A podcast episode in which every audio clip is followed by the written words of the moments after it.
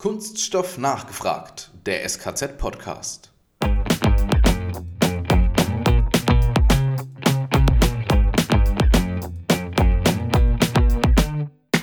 Wir haben dann gesagt, wenn wir 80 Prozent der sogenannten Kernkennwerte, die wirklich relevant sind, mal für die Kunststoffe identifizieren, sei es jetzt Polyolefine, die sich auch schon wieder aufspalten, sei es für die Polyamide, die sich enorm aufspalten, wenn wir es schaffen, 80 Prozent zu fassen, dann sind wir ein gutes Stück weiter. Dann können wir die Rezyklate und das, was uns das Material liefert, erstmal, erstmal fassen.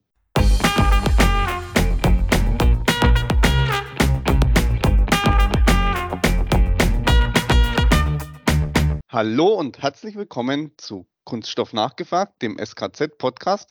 Heute nur mit mir, dem Alex. Der Matthias hat frei, denn heute gibt es eine besondere Sonderfolge, doppelt Sonder. Denn heute stellen frühere Gäste die Frage an einen Experten von uns. Wir haben deshalb Michael Bosse, den Leiter unserer Gruppe Materialentwicklung, zu Gast. Und zwei unserer vorherigen Gäste, die Folgen habt ihr vielleicht gehört. Das ist einmal der Kai Zies, Geschäftsführer bei MKV, und der Richard von Götze, Leiter chemisches Recycling bei Intersero. Herzlich willkommen, ihr drei. Ja, danke, danke, herzlich willkommen. Kurz die Vorstellung, Michael, die Gäste natürlich zuerst. Kai, möchtest du anfangen? Kurz zwei, drei Sätze, was du so gemacht hast, wer du bist. Ja, sehr gerne. Erstmal vielen herzlichen Dank nochmal für die erneute Einladung. Schön, dass ich da sein darf. Ähm, Kai Ziel ist mein Name, Geschäftsführer bei der MKV. Ähm, familiengeführtes äh, Unternehmen im Bereich des mechanischen Recycling von technischen Kunststoffen. Ähm, ich selbst habe äh, erst in der Automobilbranche ähm, knapp neun Jahre gearbeitet und bin dann ins äh, Familienunternehmen eingestiegen. Bin sozusagen die dritte Generation und hatte in der ganzen Zeit auch schon jetzt vor der MKV immer Bezug zum Kunststoff. Und ähm, ja, freue mich jetzt auf das Gespräch heute. Super. Richard, dann den Ball weiter zu dir. Besten Dank, besten Dank, Alex. Ähm, Richard von Götze, ich bin bei der Interzero verantwortlich für das Thema chemisches Recycling, Chemiker vom Hintergrund, sitze seit ungefähr zwei Jahren auf diesem Stuhl und freue mich heute ein bisschen Perspektive vom chemischen Recycling mit in die Diskussion zu bringen. danke, dass ich wieder da sein darf. Sehr, sehr gerne. Also der aufmerksame Zuhörer hat es gemerkt, unser Oberthema wird so in Richtung Recycling gehen. Michael, noch kurz ein paar Worte zu dir. Danke. Alex, wir beide sind ja im SKZ in Würzburg machen viel gemeinsam, Vertrieb und in diesem Falle die Materialentwicklung. Von der Materialentwicklung kriegen wir immer die Frage gestellt, wir haben eine Produktidee oder etwas, was wir in Kunststoff verwirklichen möchten. Wie funktioniert das? Nun machen wir Machbarkeitsstudien, Materialalternativen zum Beispiel. Wir kompoundieren, extrudieren Materialien, testen die auf Eigenschaften. Und das machen wir natürlich auch vermehrt mit Rezyklaten. Denn wir sehen ja von Seiten des Gesetzes, von Seiten der öffentlichen Meinung, von der ganzen Diskussion in den Kunststoffen sind die Rezyklate ein Riesenthema. Und ein spannendes Thema, das es zu diskutieren gilt. Deswegen würde ich sagen, lassen wir die Gäste auf dich los, Michael. Ich drücke dir die Daumen. Aber du weißt die Antworten normalerweise. Kai, möchtest du wieder loslegen? Mich würde vor allem auch mal die Frage interessieren, weil wir kriegen da sehr oft Anfragen zu, ja, wir hätten gerne äh, aus dem, dem Material 1000 Tonnen, aber es muss PCR sein. Und äh, da wir uns im Bereich der technischen Kunststoffe bewegen, ist das immer, äh, also das mittlerweile geht jetzt eigentlich mehr ein Schmunzeln, wir sagen, ja, wo soll es denn herkommen? Also mich würde da mal interessieren, Michael, wie siehst du die Zukunft bei PCR-Materialien im Bereich von technischen Kunststoffen? Kai, wir waren ja neulich bei euch zu Besuch. Was ihr in den letzten, es waren 60 Jahren tatsächlich, die das Unternehmen bereits besteht, angefangen, glaube ich, beim Metallrecycling, aber dann mehr und mehr in den Kunststoff reingegangen, was wir bei euch gesehen haben, ähm, können wir vom Wissen, von der Erfahrung, von den, von den Anfragen so jetzt aus Seiten der Forschung nur bewerten. Wir können das nicht nachlernen. Aber es hat mich, ähm, ich habe sehr, sehr interessante Sachen gelernt.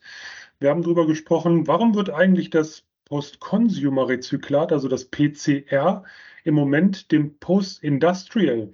Das sind das, was wir bei euch gesehen haben, Gitterboxen voller Anschnitte zum Beispiel, ähm, Materialien, die ähm, aus Anfahrprozessen kommen, die dann bei euch aufbereitet werden. Warum wird das, was wir als PCR nennen vorgezogen.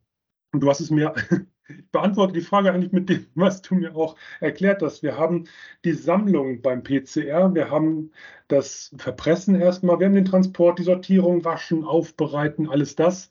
Während die Industrial-Sachen, die werden auch gesammelt, dann werden sie transportiert, dann werden sie aufbereitet. Sie sollten eigentlich in ihrer Wertigkeit höher stehen. Und jetzt kommt die Frage, warum ist diese Forderung und die Wahrnehmung und auch die politische Forderung nach den PCR so groß geworden? Naja, der Christopher Pommer hat mir ein Bild geschickt in Vietnam. Der hat eine kleine Bucht gefunden, die ist natürlich voller Kunststoffabfall, der da nicht hingehört. Und ich glaube, das prägt die Wahrnehmung. Wir versuchen, die Consumer-Abfälle, die sehr, sehr umfangreich sind, die in Massen vorliegen, irgendwie in den Kreislauf zurückzuführen. Das heißt, und das haben wir, ähm, hatten wir auch besprochen, Recycling besteht vielleicht zu einem Drittel aus Technik, dann zu einem Drittel aus Politik und zu einem Drittel aus der gesetzlichen ähm, Maßgabe, die aus Land, Bund und EU kommt. Da drin liegt, denke ich, irgendwo die Antwort, warum eher PCR? Wir wollen das natürlich aus der Biosphäre weghaben, das ganze Material. Keine Frage. Wir wollen nicht, dass irgendwas verloren geht. Aber schwierig ist es und das kannst du wahrscheinlich eher ähm, viel, viel besser bewerten, wie schwierig das ist, so etwas ähm, dann umzusetzen. Auf jeden Fall, danke. Ich glaube, man kann sogar bei der These mit dem, äh, mit dem Drittel noch irgendwo bei der äh, Politik betreiben, vielleicht noch einfach die öffentliche Wahrnehmung, wie manche Sachen so wahrgenommen werden, dass das dann das einfach mit beeinflusst, ja. Aber ja, ist immer wieder interessant, dass das dann ähm, so gesehen wird. War denn bei euch eigentlich mal, wir haben ein paar Mal, Alex, wir haben ein paar Mal Leute eingeladen, haben gesagt, hey, Fridays for Future oder letzte Generation oder kritische Leute, kommt mal zu uns.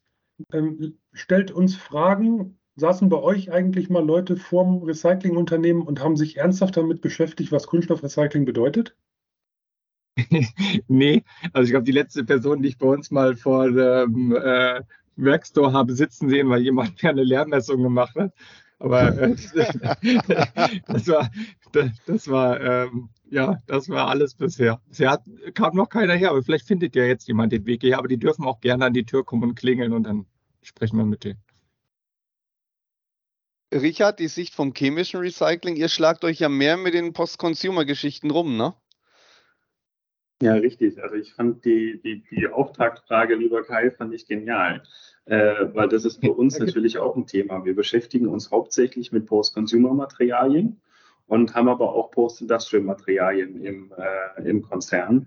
Alles immer auf, äh, sagen wir mal, Polyethylen, Polypropylen und, und PET spezialisiert. Das heißt nicht so komplexe Kunststoffe wie bei euch. Aber im Post-Consumer-Recycling haben wir gesagt, wir präferieren das mechanische Recycling und äh, gehen nur ins chemische Recycling quasi als Stufe 2, wenn wir im mechanischen Recycling nicht weiterkommen. Und das, lieber Michael, wäre so ein bisschen die Intro für meine Frage. Ähm, es gibt bei uns momentan ganz, ganz viele äh, Kollegen, die sich erfolgreich damit beschäftigen, dass wir Unternehmen helfen zu sagen, wie verbessere ich das Design for Recycling? Bei uns heißt das Made for Recycling. Und jetzt wäre meine Frage, hast du schon irgendwie im Markt Dinge gesehen, dass man sagt, Design for Recycling ist für mich immer Design for Mechanical, aber gibt es auch Design for Chemical oder Anfragen, die euch da erreichen, dass man quasi schon weiterdenkt und sagt, wenn ich mit Mechanical nicht weiterkomme, designe ich für Chemical? Das gibt es durchaus. Das Design for Recycling, also es bedeutet, wir möchten Produkte herstellen, die sag mal, so angelegt sind, dass ihr möglichst wenig Probleme damit habt. Und wenn wir uns das angucken, ähm, ich glaube, vor 25 Jahren im Maschinenbau habe ich die VDI-Richtlinie 2243 kennengelernt und die beschreibt das Recycling bei der Produktion, während des Produktgebrauchs und nach dem Produktgebrauch. Das ist also ein, ein uraltes Ding. Kai, dein Vater sagt es auch immer, es, ähm, er macht Recycling seit 1986. Er hat ähm, viele dieser Sachen vorgelegt. Wir haben uns auch angesehen, welche umfangreichen Schriften es gibt. Und Natürlich gibt es Strömungen. Wir haben gerade eine Strömung, die Recycling sehr, sehr fordert. Was heißt also Eco-Design? Da gibt es, ähm, ich zähle mal durch, 1, 2, 3, 4, 5, 6, 7 Sachen, die ich in diesem Podcast weitergeben möchte. Wenn wir in den Produktentwicklungszyklen sagen, Leute, wir verwenden wiederverwendbar, möglichst wiederverwendbare Materialien, geringe Materialvielfalt, wenn unterschiedliche Werkstoffe, dann sollten die kompatibel, verträglich sein. Macht die Konstruktion zerlegungsgerecht. Macht eine geringe Bauteilanzahl. Kennzeichnet die Werkstoffe. Und bitte, wenn dann ähm, wenn die Kennzeichnung drin ist, dann bitte auch nur das Material verwenden, was ähm, von der Kennzeichnung abgebildet wird. Und selbstverständlich, was mit REACH ähm, ja umfangreich belegt ist, müssen unschädliche Inhaltsstoffe da sein. Also diese sieben Sachen machen für mich eigentlich ein Eco-Design aus, die natürlich in sich nicht einfach zu erfüllen sind. Ich denke aber, wenn seitens von Unternehmensführungen gesagt wird, so, liebes Team aus Sales, Produktentwicklung, Produktion, Vertrieb, Qualitätssicherung, wir möchten Eco-Design machen, dann möchte eigentlich jeder Mitarbeiter, jede Mitarbeiterin Teil der Lösung sein und nicht Teil des Problems. Ich glaube, damit kommen wir auf ganz neue Ideen. Vielen, vielen Dank. Das klingt fantastisch. Und die sieben Schritte, die musst du mir nochmal senden. das habe ich mir auch gerade gedacht. Das, ich, äh, das, war, das waren gute Punkte, aber ich habe es jetzt auch nicht alle so schnell mitgeschrieben. Sehr wir packen es noch in die Show Notes. Ja, man, man klickt, oder es kommt in die Show Notes und man klickt ein paar Sekunden zurück, da sind sie wieder. Sehr cool. Dankeschön. Um vielleicht mal auch so ein bisschen die, die, die Brücke zwischen den äh, beiden äh, Gebieten zu schlagen, also zwischen dem, was äh, Richard macht mit dem äh, chemischen Recycling, bei uns mit dem mechanischen Recycling. Ähm, weil es, es wird ja immer äh, viel drüber diskutiert, so nach dem Motto, ja, es ist nicht entweder oder, sondern es ist beides. Und ähm, ich finde, ganz oft wird aber gar nicht auch erwähnt, natürlich ist es beides, weil das eine braucht auch das andere. Also dass beim chemischen Recycling ganz viele Schritte vorab ähm, ja, analog zum mechanischen Recycling sind. Also da muss es auch, kann ja auch nicht einfach alles zusammengekehrt werden und reingekippt werden, sondern es gibt eine gewisse Vorsortierung, es muss auch eine gewisse Reinheit da sein. Es gibt auch Störstoffe, die die Prozesse, die danach gelagert kommen, egal welcher chemischer Prozess es dann ist, äh, beeinflussen. Es wird aber selten irgendwie drüber gesprochen und gefühlt wissen das auch wirklich wenige Leute aus, vielleicht wirklich Fachleute. Aber ähm, ich glaube, das macht es dann auch irgendwie für Leute, die sich eher so peripher beschäftigen, dann schwierig, da irgendwo ein Verständnis aufzubauen. Das habe ich tatsächlich auch gelernt. Äh, wieder, wir hatten darüber gesprochen, ähm, wenn wir zum Beispiel die Pyrolyse nehmen oder das chemische Recycling, also Zerlegung, dann in diese sogenannten Oligomere, die ich dann wieder verwenden möchte bei dem mechanischen Recycling, da sagt unser Technikumsleiter immer, ähm, meine Recyclinganlage ist kein Müllschlucker. Da hat er völlig recht damit. Wir wollen nachher Material rausbekommen, was den Anforderungen der Produkte daraus genügt. Und dann hat ähm, Kai, du hast es mir gesagt, eine Pyrolyse muss genauso sauber gefüttert werden wie zum Beispiel eine, was mal bei uns im Technikum jetzt eine IREMA mechanische Recyclinganlage.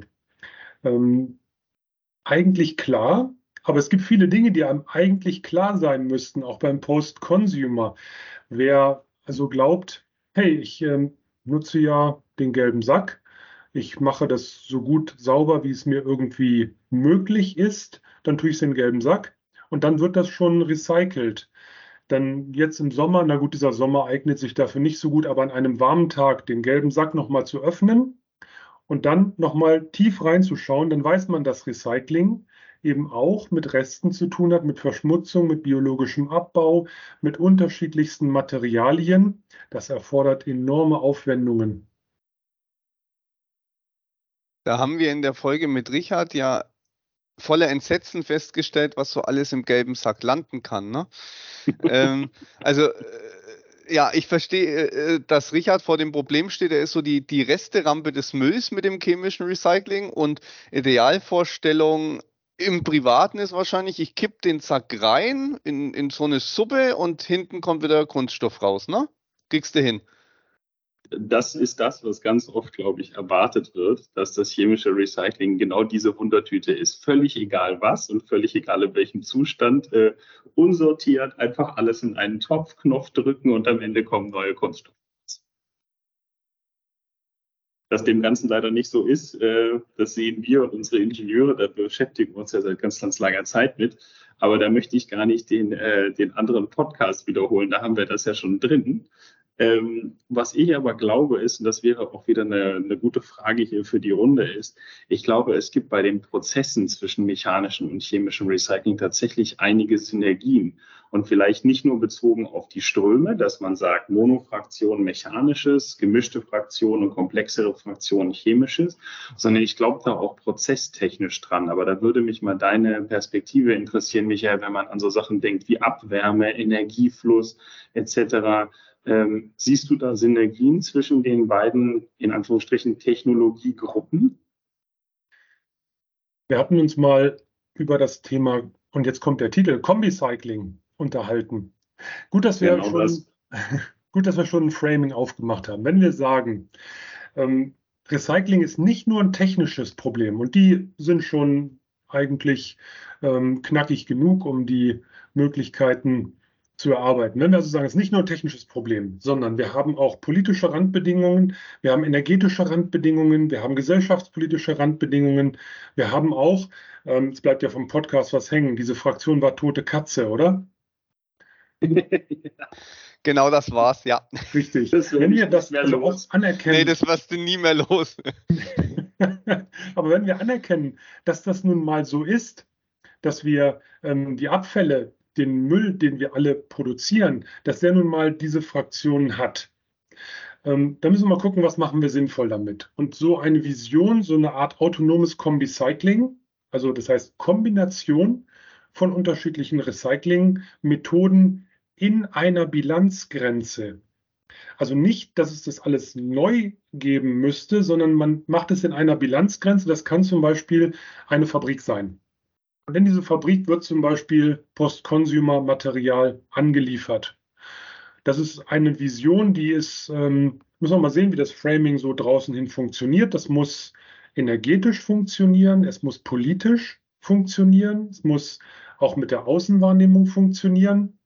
Und innerhalb einer solchen Fabrik kann man dann sagen, der Strom wird einmal, ähm, das haben wir gerade gesehen, er muss auf jeden Fall sortiert und gereinigt werden. Dafür brauchen wir Strom und Energie, also in irgendeiner Art und Weise aus einer Kraft-Wärme-Kopplung zum Beispiel. Das, was ich in die Kraft-Wärme-Kopplung reingebe, muss aber schon wieder sortiert und gereinigt sein. Denn nicht mal ähm, ein Gitterrostfeuerung zum Beispiel möchte alles an Kunststoff einfach verbrennen, was da ist. Ähm, das machen ja zum Beispiel die Drehrohröfen in der Zementindustrie mit enorm hohen Temperaturen und einer entsprechenden Abgasreinigung. Also ich muss aus meiner Fraktion erstmal was rauskriegen, was mir eine entsprechende Energie bringt aus einer Kraft-Wärme-Kopplung und damit könnte ich dann unterschiedliche Methoden des Recyclings betreiben. Ich kann die Sortierung und Reinigung für die Pyrolyse betreiben, die mir wiederum Wärmestrom gibt. Die hat aber auch Reststoffe. Der Wärmestrom könnte etwas fürs chemische Recycling bereitstellen, wieder eine sortierte Fraktion, die ich dann davon nehme. Das chemische Recycling könnte mit reinfeuern in die Kraft-Wärme-Kopplung, sodass das Ganze sich schrittweise aufbaut. Und das, was dann, wir gehen davon aus, dass wir immerhin über 40 Megajoule pro Kilogramm aus dem Kunststoff bekommen, der so reingeht. Ne, ist noch ein bisschen Wasser drin und es ist Verunreinigung drin, aber so grundsätzlich brennt das ja wie Öl. Dann haben wir 40, 42 Megajoule pro Kilogramm. Sehr, sehr viel Energie. Es sollte also genug Energie in dieser Vision, ich betone das nochmal, das ist jetzt kein Anlagenkonzept, in dieser Vision sollte genug Energie da sein, um die Polymeraufbereitung zu bekommen. Und das, der Output von dieser Fabrik sind dann je nach Bilanz natürlich noch Reststoffe, da werden wir nicht drum rumkommen, aber hauptsächlich Oligomere, elektrische Energie, vielleicht Fernwärme, auf jeden Fall Rezyklat. Und ob dieses Kombicycling-Werk nach außen hin in seiner Bilanz Sinn macht, das müssten wir unbedingt mal durchrechnen. Also ich glaube, da hast du mit mir einen Freiwilligen gefunden. Äh, sag gerne Bescheid, dann schauen wir uns das zusammen an. Das finde ich eine super spannende Idee, weil äh, ich glaube, in dieser Komplementarität, nicht nur im Sinne von Inputströme, können wir uns das Ganze eben auch auf prozesstechnischer Ebene und Umsetzungsebene angucken. Äh, das, was du gesagt hast, füllt das viel besser aus als das, was ich jetzt zusammenfassen kann. Und das finde ich ein super Ansatz. Vielen, vielen Dank. Danke. Ja, ist definitiv ein spannendes Thema, was du da aufgeworfen hast. Ja.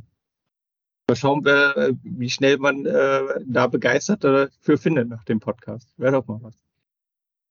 Gerne. Wir diskutieren ja ganz viel, dann kommt die Frage, ja, es muss aber nachhaltig sein.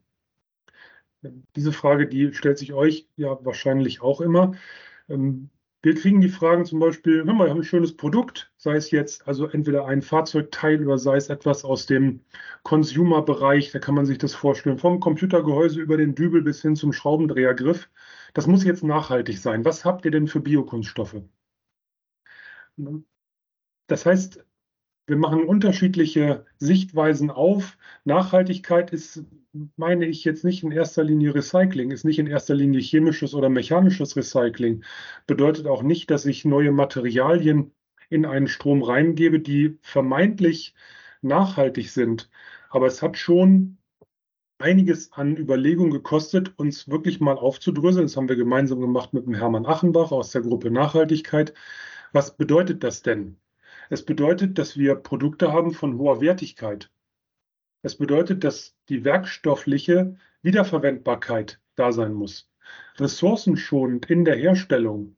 Wenn ich hier Glas und Metall vergleiche bei Produkten, dann schneiden Kunststoffe in dieser Ressourceneffizienz deutlich besser ab. Die Produkte sollen langlebig, effizient in der Anwendung sein. Auch das kennen wir von Kunststoffen. Wir haben im SKZ Trinkwasserrohre, die seit 60 Jahren unter Druck stehen nachverfolgbar bei der Entstehung. Auch das wichtig, so ein GMP, das kennen wir aus dem Bereich von Lebensmittel- und ähm, Medikamentenherstellung und soll auch bei Verwendung und Verwertung nachverfolgbar sein. Und dann sind wir an dem Punkt, wo die Automobilindustrie fordert, wir würden gerne ähm, Materialien aus dem Automobilkreislauf wiederverwenden, MKV. Ihr könnt das ja, ihr könnt die Materialien aufarbeiten und dann kommt deine Frage wieder, Kai, wo kommen die 1000 Tonnen pro Jahr her?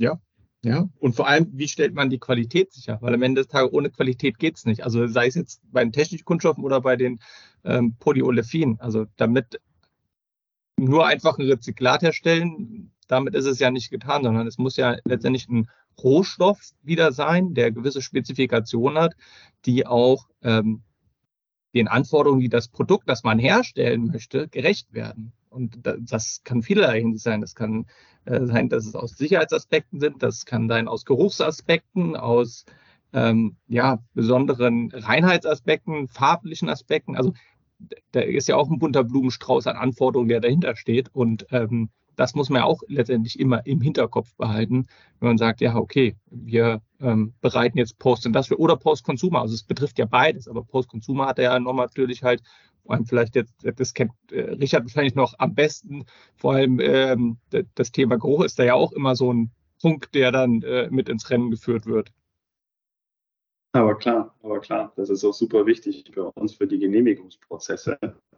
Ähm, wie, sieht, wie sieht quasi, da gibt es dann spezielle Experten, die sich damit beschäftigen, wie breiten sich Gerüche aus, wie passt das dann zu den jeweiligen Genehmigungsstandard der, der, der Gegenden da. Das ist für uns ein super wichtiges Thema. Äh, jeder will Recycling, aber keiner möchte eine riechende Recyclinganlage in seiner Nähe haben. Ähm, das ist für uns immer ein schönes, ein schönes Thema. Ähm, ich würde ganz gerne bei meiner nächsten Frage nochmal so ein bisschen Richtung Komplementarität, Mechanisches und Chemisches schauen. Ich finde die Diskussion super, weil für mich im Kopf, ich mal hier immer mit dem Podcast parallel so ein bisschen rum.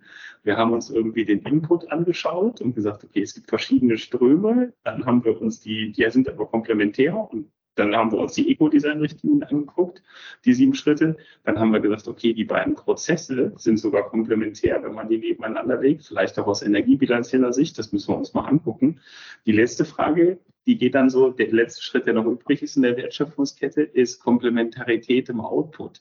Ich finde es ganz cool, sich mal Gedanken zu machen, ähm, wie es denn aussieht, dass man nicht ein chemisches Rezyklat hat, de facto dann Virgin-Qualität, oder ein mechanisches Rezyklat, sondern könnt ihr euch auch vorstellen, oder kannst du dir vorstellen, lieber Michael, dass es in Zukunft Produkte geben wird, die vereinfacht gesprochen 50-50 sind, dass man sagt, man nimmt einen chemisch recycelten Kunststoff, einen mechanisch recycelten Kunststoff und boostert den mechanisch recycelten Kunststoff so ein bisschen auf, obwohl das Gesamtprodukt 100% recycelt ist.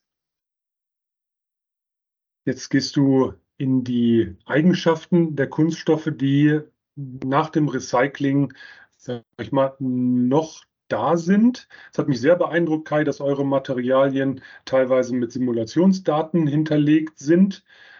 Das heißt, ähm, auch das, wir, handeln, wir ähm, sprechen hier nicht über Rezyklate, die irgendwelche Eigenschaften, irgendwelche Toleranzen haben, sondern in den Ansprüchen, das sagtest du ja auch, sind die Toleranzen zum Beispiel in der Automobilanwendung nicht geringer als bei Virgin. Dem müsst ihr euch ja auch immer stellen. Ja, definitiv. Also ähm, ist ja auch eine unserer Hauptabnahmeindustrien oder auch E und E, die sind jetzt auch nicht wirklich ähm, weniger stringent. Also die haben da einfach ihre klaren Anforderungen und entweder das Material kann dem gerecht werden oder halt nicht. Aber das ist immer der klare Maßstab. Und diese Frage wird uns auch gestellt im, in Verbindung nicht nur mit, wir haben es vorhin gehabt, ja, es muss nachhaltig, es muss irgendwelcher Biokunststoff sein. Nein, jetzt sagt man auch, wir haben Alternativmaterialien für bestehende Produkte. Das ist immer ein bisschen schwierig, wenn ich ein Produkt von innen nach außen ähm, designen kann, dann setze ich zusammen erstmal mein Material mit dem Prozess und mit der Konstruktion. Die drei Ringe die drei Bereiche passen hervorragend zusammen und bilden mir mein Produkt. Und das muss dann natürlich die Medien überstehen, die Temperatur überstehen, die Belastungen überstehen. Und das Ganze muss auch in ein Framing reinpassen, ob das Unternehmen das kann, ob die rechtlichen Rahmenbedingungen da sind oder ob es Patente zum Beispiel darauf gibt. Es ist durchaus möglich, dass ich ein bestehendes Produkt in einem wie auch immer gearteten Biokunststoff oder Rezyklat machen will. Und dann heißt es, nein, hier haben wir ähm, geschützte, ähm, sei es jetzt Patent oder sei es Musterschutz oder so etwas, dass ich das gar nicht machen kann. Also von innen nach außen ein Produkt entstehen zu lassen, ist der Weg, den wir normalerweise kennen. Jetzt kommt jemand und sagt, und das gleiche Produkt bitte mit gleichen Anforderungen aus Rezyklat und bitte noch 5% vom Preis runter, weil Rezyklat ja grundsätzlich günstiger ist, preisgünstiger sein muss. ja, ähm, und hier geht die hier geht jetzt die, die klare Aufforderung ähm, in, ans Produktdesign, an die ähm, Produktentwicklung, wieder von außen sozusagen nach innen das Produkt ändern zu müssen. Und da müssen alle drei Bereiche wieder mit miteinander sprechen. Da müssen sowohl die Materialexperten und Experten wie auch in der Produktion, wie auch ähm, in der Konstruktion miteinander reden. Das, das Allereinfachste, sag ich mal, wäre, wenn man ein Material hat, was den, den Zugfestigkeiten oder der Schlagzähigkeit oder ganz bestimmten mechanischen Werten nicht gehorcht und das lässt sich einfangen über eine Topologieoptimierung oder eine zusätzliche Rippe, die ich vielleicht noch mit einsetzen kann. Aber diese Möglichkeiten, diese Freiheitsgrade, die in der Konstruktion noch verborgen sind, da muss man drüber sprechen. Die gibt es, die sind möglich und die kann man auch heben. Setzt halt nur immer dann voraus, dass du entsprechend auch die, sagen wir mal, Teams, die vorher an der Entwicklung von einem Bauteil beteiligt waren, dass du auch wieder genau in diesem Umfang diese Leute wieder zusammenbringst und die entsprechend die Ressourcen frei machen, um sich das nochmal anzuschauen. Ja, ja, aber anders wird es nicht gehen. Ähm, die Diskussion, das Rezyklat muss genau die gleichen Eigenschaften haben, wie ich das von einem PR6, einem PR66, PR6 GF30 oder wie auch immer erwarte. Ähm, ich glaube, dann übersehen wir die Freiheitsgrade, die in der Konstruktion tatsächlich noch da sind. Jeder möchte es natürlich so gestalten, wie es bisher gewesen ist. Aber ich glaube, wir haben enorme Freiheitsgrade in den unterschiedlichsten Eigenschaften und in den Bereichen der Konstruktion noch offen. Das ist anstrengend, keine Frage. Die Verwendung von Rezyklaten, die Herstellung von Rezyklaten ist anstrengend. Deswegen auch mein, mein größtes Lob an alle, die recyceln und die sich damit beschäftigen, diese wertvollen Ressourcen aufrechtzuerhalten. Das ist enorm anstrengend. Das ist nichts, was ich nebenbei machen kann. Wir glauben aber, dass das nebenbei läuft. Ich glaube, das sollten wir nicht unterschätzen. Wir haben uns in einem Projekt am SKZ gemeinsam mit der Nachhaltigkeit sehr lange Gedanken darüber gemacht, welche Eigenschaften die Kunststoffe eigentlich kennzeichnen. Jetzt denken wir, das sind technische Datenblätter, natürlich. Machen wir mal die großen Datenbanken auf, da sehen wir, dass die Kunststoffe von über 300 unterschiedlichen Eigenschaften gekennzeichnet werden. Jetzt sind aber nicht alle Eigenschaften für alle Kunststoffe relevant. Manche nehmen Wasser auf, andere nicht. Manche sind ähm, elektrisch, werden eingesetzt mit elektrischen Eigenschaften, andere mit strukturellen Eigenschaften. Und diese Kernkennwerte, so haben wir das nachher genannt, rauszukriegen, war eine echte Aufgabe. Wir haben dann gesagt, wenn wir 80 Prozent der sogenannten Kernkennwerte, die wirklich relevant sind, mal für die Kunststoffe identifizieren, sei es jetzt Polyolefine, die sich auch schon wieder aufspalten, sei es für die Polyamide, die sich enorm aufspalten. Wenn wir es schaffen, 80 Prozent zu fassen, dann sind wir ein gutes Stück weiter. Dann können wir die Rezyklate und das, was uns das Material liefert, erstmal, erstmal fassen. Dann haben wir Benchmark, das ist ähm, die Leistungsfähigkeit, das Profil des Materials, was es mir leisten kann. Und damit kann ich wieder in die Frage reingehen, ist denn zum Beispiel bei der Kerbschlagzähigkeit oder bei der Bruchdehnung irgendwo ein Freiheitsgrad drin, den ich dann erfüllen kann mit einem sauberen Rezyklat? Das war ja. umfassend. umfassend und umhaut. Danke, Michael. Ja, leider wird es nicht einfacher. nee, da bin ich ganz bei dir. Da bin ich ganz bei dir. Und ich glaube, dieses Thema, äh, das oder diese Kombination an Themen, die wird uns in der Zukunft auch noch äh, begleiten, weil ich glaube, dass da auch die Gesetzgebung eine unglaublich wichtige Rolle spielt. Also du hast äh, immer von dem Dreiklang äh, vorhin gesprochen, den finde ich super wichtig was wir ja jetzt momentan sehen, zumindest auf der Verpackungsseite. Bei den technischen Kunststoffen, lieber Kai, da bin ich nicht so drin wie du, aber bei der Verpackungsseite sehe ich, dass es jetzt auf der europäischen Ebene ganz viele Vorgaben gibt, ohne jetzt da irgendwie zu sehr ins Detail zu gehen, aber die uns quasi dazu zwingen, dass wir äh, Rezyklate einsetzen müssen und auch in Applikationen einsetzen müssen, wo es eben bisher gesetzlich schwierig war. Also beispielsweise Food Contact Materials. Äh, da brauchen wir in Zukunft höhere Einsatzquoten. Das kennen wir bisher eigentlich nur von der beliebten PET-Flasche. Und jetzt plötzlich brauchen wir das für Kunststoffströme und, und Materialien wie die Käseverpackung oder wir brauchen es noch nicht, aber aller Erwartung nach wird es genauso kommen, dass wir in wenigen Jahren auch Einsatzboden haben, die, äh, die, die uns dazu bringen, dass wir dort Materialien einsetzen. Und das wird eine riesige technische Herausforderung für alle Beteiligten.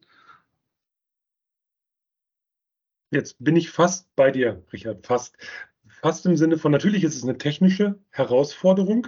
Wenn wir das aber in die Konstruktionsabteilungen ähm, geben und dann sagen, naja, liebe Kolleginnen und Kollegen, ihr werdet da schon, ihr möchtet Teil der Lösung sein, ihr werdet da schon eine Lösung finden.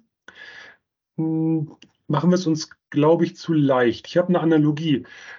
Wir in der Materialentwicklung sprechen mit Herstellern von Kunststoffen, wir lesen die Fachartikel.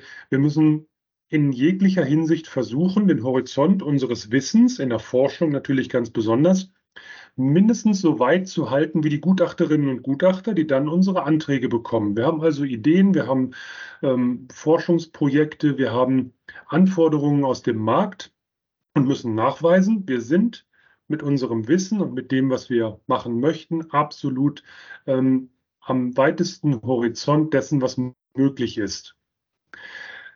Das ist aber nicht nur technisch so der Fall, sondern das machen viele Firmen und Beratungsfirmen zum Beispiel genauso mit Politik und haben ihr Ohr ganz genau an dem, was in Brüssel zum Beispiel passiert oder in Straßburg. Und die können ganz genau absehen, welche Entwicklungen zu welchen, nehmen wir nochmal Biokunststoffen, zu welchen Rezyklatströmen zeichnen sich momentan ab und werden dann mindestens genauso wichtig sein wie die technischen Eigenschaften. Also nicht nur, ja, nicht nur in die, in die Konstruktionsabteilungen damit reingehen, beachten wir auf jeden Fall auch die Gesetzeslage. Da gibt es super Partner, die sollte man mit einbinden. Ja, da bin ich ganz bei dir. Das ist ein ultra wichtiges Thema. Ich glaube, da gucken, gucken viele noch drüber weg. Der Laie am virtuellen Tisch konnte auch einiges mitnehmen. Da frage ich nochmal nach. Kommen wir irgendwann, dass die Käseverpackung angesprochen, Richard? Kommen wir irgendwann an den Punkt, wo es dann heißt, alle Joghurtbecher sind nur noch aus Material X und müssen schwarz sein? Das würde ja enorm helfen, dass wir auch Post-Consumer-Material in gut nachvollziehbarer Qualität bekommen, oder? Also bitte nicht schwarz, dann haben meine Kollegen aus der Sortierung das Leben besonders schwer. Aber äh, das Thema Joghurtbecher ist tatsächlich ein lustiges, weil Joghurtbecher eine der wenigen beziehungsweise fast eine der einzigen Fraktionen ist, wo wir noch reines äh, helles Polystyrol bekommen. Also es gibt natürlich eine riesen Variation an Joghurtbecherverpackungen und ich möchte keinem Joghurtbecher-Designer, der hier zuhört, äh, irgendetwas vorschreiben. Aber die praktische Erfahrung zeigt, dass es wirklich äh, die Quote, dass einfach weißes äh, Polystyrol als Basis eingesetzt wird. Dann kommen verschiedene Drucke und Label-Designs und, und, und. Da sind dann Kollegen von mir äh, wesentlich besser und informierter drin. Aber das, was bei uns ankommt, die eine Kernquelle für Polystyrol sind wirklich genau diese Joghurtbecher und die sind beeindruckend oft einfach äh, simples weißes Polystyrol. Aber an anderen Verpackungen wird es extrem komplex. Also äh, da wäre, glaube ich, eine Vereinheitlichung ein gutes Beispiel, wo wir äh, oder, oder eine Simplifizierung von Verpackung, um uns das Leben einfacher zu machen. Aber das äh, ist dann gegen den Sinn aller Marketingabteilungen. Würde denn, wenn wir über wirkliche Kreislaufwirtschaft reden, würde das Planwirtschaft bedeuten? Würde es immer einen Eingriff in die, in die unternehmerische Freiheit bedeuten? Uh, das ist äh, harter Tobak für einen Podcast am Morgen. Ähm, das ist eine Frage, die ist verdammt schwierig zu beantworten, weil auf der einen Seite ist es natürlich ein harter Eingriff, weil du das Design und die, die Freiheiten extrem limitierst, wie man ein Produkt platziert. Gleichzeitig ist es natürlich aber auch eine gesetzliche Vorgabe, ähm, die wir an anderen Stellen so, vielleicht noch nicht so konsequent, aber in Parallelen schon sehen. Also es gibt gewisse Anforderungen, die sich an Produkte und Design von Produkten, die sich zwar rein in der Theorie aus ganz vielen möglichen Stoffen und, und Produktkombinationen darstellen lassen, de facto aber vom Markt nur in ein oder zwei Formen vorkommen, einfach weil alles andere unökonomisch ist. Das heißt, ich glaube, die politischen Weichensteller haben schon ganz klar im Kopf, wie manche Anforderungen geschraubt werden müssen, dass theoretisch es keine Planwirtschaft mit ganz harten Vorgaben ist, aber man de facto das Korsett so schmal macht, dass eigentlich nur noch wenige Handlungsoptionen möglich sind. Das ist meine aber sehr persönliche Meinung, dass da äh, sehr, sehr schlaue Köpfe sitzen äh, in Brüssel und auch in Berlin, die sich genau überlegen, wie sie quasi versuchen, die Entwicklung und die Freiheiten in den richtigen Bahnen zu lenken. Findet sich das denn in den Gitterboxen, sag ich mal, Kai, die ihr angeliefert bekommt, wieder? Ist da schon ganz oft verwirklicht, geringe Materialvielfalt, gute Trennbarkeit? Äh, jein, würde ich mal sagen. Also grundsätzlich, ähm, das Recycling beginnt ja wirklich schon beim Verarbeiter. Also je besser er auch einfach schon seine ähm, Abfälle, die er da hat, äh, trennt, äh, je sortenreiner, desto einfacher und desto besser ist es natürlich dann hinten raus, weil, äh, wie es so schön heißt, äh, Shit in, Shit out. Ne? Ähm, sorry, wenn ich das jetzt so im Podcast mein sage. Aber, im Recycling. Nee, in unserem Podcast darf man das, aber ja, warum soll es ja. beim Recycling nicht gelten?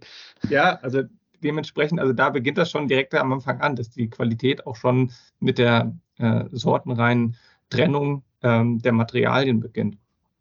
Und ähm, aber ja, wir haben natürlich dann aber auch ähm, Fehlteile aus ähm, zum Beispiel Verbundmaterialien, wo es dann vielleicht nicht unbedingt zwei verschiedene Polymere sind, aber wo dann durchaus auch ein Kunststoffteil ist, ähm, das dann vielleicht noch eine Messingbuchse mit drin hat und dann hier vielleicht noch ein Kupferteil, weil es eigentlich ähm, ja, irgendwo ein stromführendes Teil aus der E-Mobilität ist. Also die gilt es dann natürlich dann auch aufzutrennen. Früher war das dann immer, wenn vielleicht höchstens der Fokus, man kriegt das, das, das Metall wieder raus, ja, aber jetzt ist halt auch irgendwo geht es mehr auch in die Richtung und vermerkt auch Anfragen, naja, ähm, wie sieht es denn aus mit den Kunststoffen, die da drin verspritzt wurden?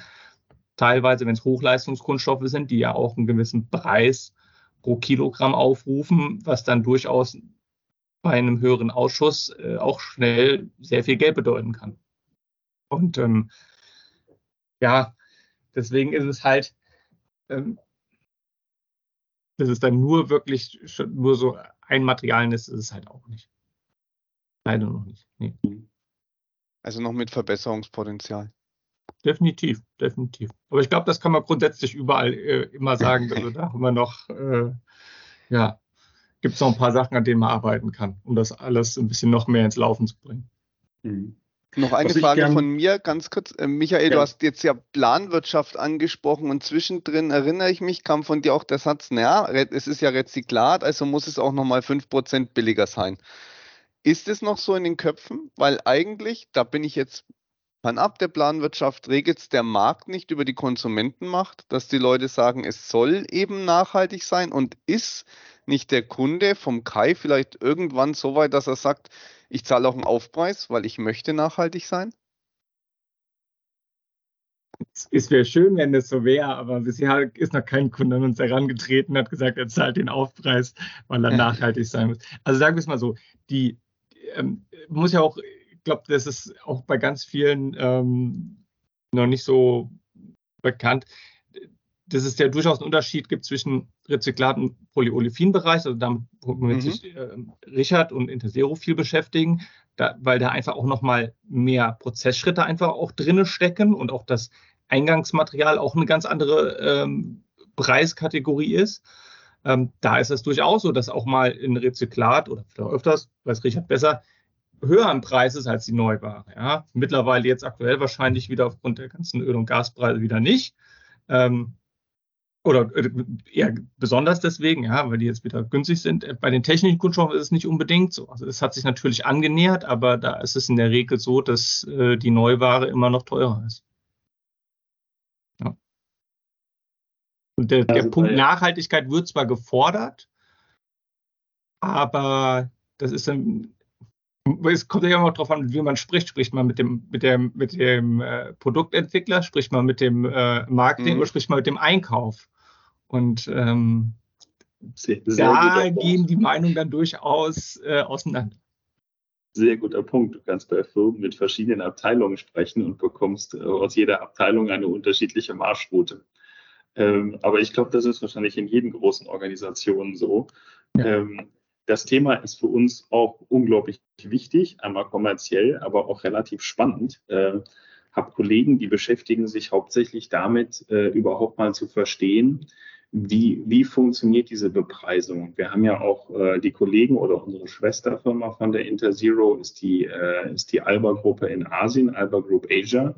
Und bei denen sehen die Märkte und Zahlen, obwohl die teilweise auf die gleichen Kunststoffqualitäten gucken, nochmal ganz, ganz anders aus. Und ich habe da Kollegen, die beschäftigen sich quasi ganz stark damit, den, den Blick auf diese verschiedenen Kunststoffpreise und wie die sich verändern zu haben. Das ist unglaublich komplex. Ähm, aber was ich so als einfaches Learning quasi aus den Materialien, aus dem Endkonsumenten- und Supermarktbereich, mit denen wir uns so mitnehmen, äh, quasi sehen kann, ist, dass man dieses, diesen Trend hat, normalerweise Virgin über den allermeisten Qualitäten im Rezyklat, aber es gibt immer so Shining Stars, ja, die dann äh, das genau umdrehen. Also beispielsweise beim PET, wenn man sagt, es gibt 100% äh, klares Food Grade, also für, für Lebensmittelanwendung zugelassenes Rezyklat, was man auch noch schön transparent in eine Flasche verwandeln kann, dann sind eben Firmen sehr wohl dazu bereit, und zwar schon seit langer Zeit dazu bereit, einen höheren Preis zu zahlen für dieses Food Grade, also äh, lebensmitteltaugliche äh, Rezyklat,